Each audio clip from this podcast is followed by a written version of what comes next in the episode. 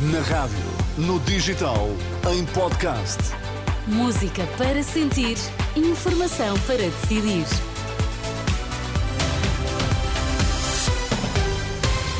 O essencial da informação ao som da Renascença em 5 minutos. Primeiros destaques.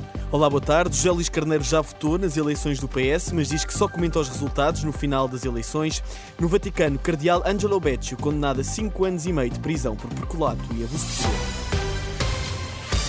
Foi o último dos três candidatos a votar. José Luís Carneiro já colocou o papel na urna para as eleições do Partido Socialista. Fê-lo em Baião, na Federação Distrital do Porto. Em declarações aos jornalistas, o candidato à sessão de António Costa recusou comentar os resultados provisórios que dão a vitória ao adversário Pedro Nuno Santos. Não vou comentar resultados parciais. Eu, do meu ponto de vista, nem deveriam ser conhecidos resultados parciais, porque, como aliás acontece nas eleições gerais, acaba por ser uma forma de condicionamento mas não quero comentar por isso mesmo e pela mesma razão não quero comentar resultados parciais. Vamos, vamos, vamos deixar. Hoje votam 60% dos militantes, votam hoje. 60% dos militantes. Eu confio muito no voto livre de cada cidadão e também de cada militante. O voto livre é uma expressão de vontade que deve ser respeitada escrupulosamente. Essa é mesmo uma das condições uh, da nossa liberdade e da qualidade da vida democrática, quer seja dentro dos partidos, quer seja fora dos partidos. José Luís Carneiro, que segundo dados apurados pela Renascença está neste momento em segundo lugar nas eleições do PS, com 35% dos votos. Pedro Nuno Santos vai à frente, conseguiu até agora a confiança de 64% dos socialistas e venceu em 10 das 12 federações do partido. Na última hora, o presidente do PS também exerceu o seu direito de voto. Em declarações aos jornalistas, Carlos César garantiu que os socialistas estão unidos e, apesar de ser apoiante de Pedro Nuno Santos, promete ficar ao lado de Carneiro se for ele o vencedor. Está sempre, é essa a minha condição de militante ainda hoje. Aliás, já tive a oportunidade de falar com, com o José Luís Carneiro uh, e de conversarmos uh, sobre todo este processo e sobre a forma como correu. Uh, estamos todos hermanados naquilo que é importante. E o que é que é importante? É o Partido Socialista vencer os próximos desafios, as eleições regionais nos Açores e as eleições legislativas nacionais. E é nisso que estamos todos, todos empenhados. O presidente do PS, Carlos César, em Ponta Delgada, depois de votar para as eleições do partido. As urnas fecham às 10 da noite, um processo eleitoral para acompanhar ao minuto aqui na Antena da Renascença, com emissão especial a partir das 11h30. Noutro plano, e a propósito do caso das gêmeas luso-brasileiras, o jurista André Dias Pereira lembra que a Provedoria da Justiça é o órgão suposto para receber as cartas de protesto e de apelos dos cidadãos.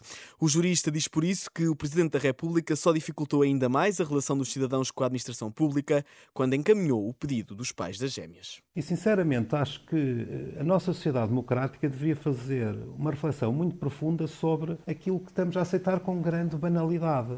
É que o Sr. Presidente da República receba cartas dos cidadãos descontentes. O próprio Presidente disse que era uma espécie de. de que era provedor. normal, é um provedor. Eu acho que isso deve ser questionado, porque verdadeiramente significa que então eu posso ver ali na presença da República alguém que me vai ajudar a manobrar nas dificuldades administração pública. Ora, isso vai criar uma situação muito estranha de relacionamento constitucional.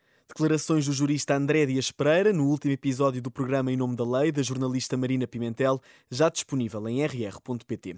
O cardeal Angelo Beccio foi condenado a 5 anos e meio de prisão por crimes de peculato e de abuso de poder e também por ter pressionado testemunhas. Decisão do Tribunal do Vaticano no âmbito de um processo onde estava acusado de causar um buraco de 139 milhões de euros nos cofres do país, juntamente com outras nove pessoas. A defesa do cardeal já fez saber que vai recorrer da sentença. A morte dos três reféns pode aumentar a contestação dos israelitas nas ruas. É pelo menos o que entende Maria João Tomás, especialista em assuntos do Médio Oriente. Três reféns israelitas foram ontem mortos por engano em Gaza por militares de Tel Aviv. Seguravam uma bandeira branca de tréguas, mas as tropas israelitas confundiram-nos com membros do Hamas. Maria João Tomás acredita que as manifestações que aconteceram hoje na capital israelita podem continuar, até porque parte da população acha que Netanyahu não tem a estratégia certa para combater o Hamas. As pessoas já estavam na rua antes quando começou a guerra, voltaram à rua outra vez porque não concordaram com a maneira de, de, de Israel se defender do Hamas e contra-atacar o Hamas, porque está no seu direito, está no direito de o fazer. Não há dúvidas nenhumas disso. E não há dúvidas nenhumas disso que Israel tem que limitar os poderes do Hamas e tem que, de alguma forma, acabar com o Hamas. Mas tem que escolher as formas mais eficazes. E as formas mais eficazes não é matar indiscriminadamente uh, árabes Maria João Tomás, especialista em assuntos do Médio Oriente, ouvida esta tarde pela Renascença. Também sobre o Médio Oriente, dezenas de pessoas manifestam-se por esta hora em Lisboa, num cordão humanitário pela Palestina, pedem um cessar-fogo imediato e permanente e a entrada de mais ajuda humanitária na faixa de Gaza. No futebol, o Rio Ave empatou hoje com o Vizela, em casa, por uma bola. Por esta hora, o Aroca recebe o Gil Vicente. Mais tarde, pelas 8h30, o Benfica, o Boa Vista de fronte ao Guimarães, na jornada 14 do campeonato. Estas e outras notícias atualizadas ao minuto em rr.pt. Eu sou Alexandre Abrantes Neves.